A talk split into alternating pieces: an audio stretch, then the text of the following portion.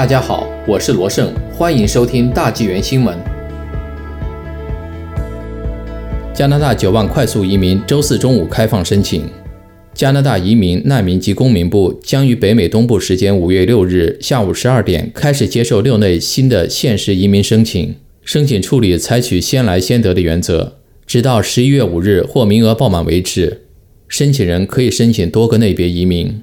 申请者在进入申请网站的页面后，会有相应的指引程序帮助申请人。申请者也可以评估自己是否符合六大移民类别条件。申请者将需要填写几份电子表格，其中包括 IMM 零零零八通用申请表。申请者可以电子方式提交签名，不需要打印表格再签名。不同的移民申请类别都会有不同的文档需要填写，申请者将被提示他们需要上传的文件。申请者完成其申请后。将被导引选择一个蓝色的提交您的申请按钮。LCC 将把每个提交的申请都计入各个移民类别的配额中。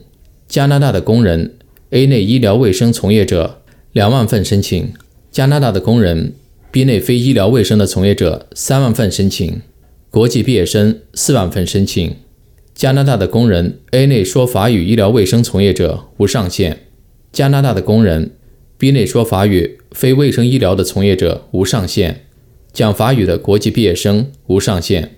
有些文件是申请者必须提交的，但是移民部将为无法提交某些文件的申请者提供指导。例如，无犯罪证明和体检证明，申请者需要提供相关凭证，以证明已完成身体检查或正在试图预约体检，并正在等待警察开具的无犯罪证明。移民部建议。必要的时候，可以先提交之前的体检报告。在申请的过程中，移民部会告知是否还需要补交另一份报告。移民部处理大部分申请需要大约六个月的时间，每份申请费一千零五十元，可能还要支付其他费用，例如子女的申请费或生物鉴定费。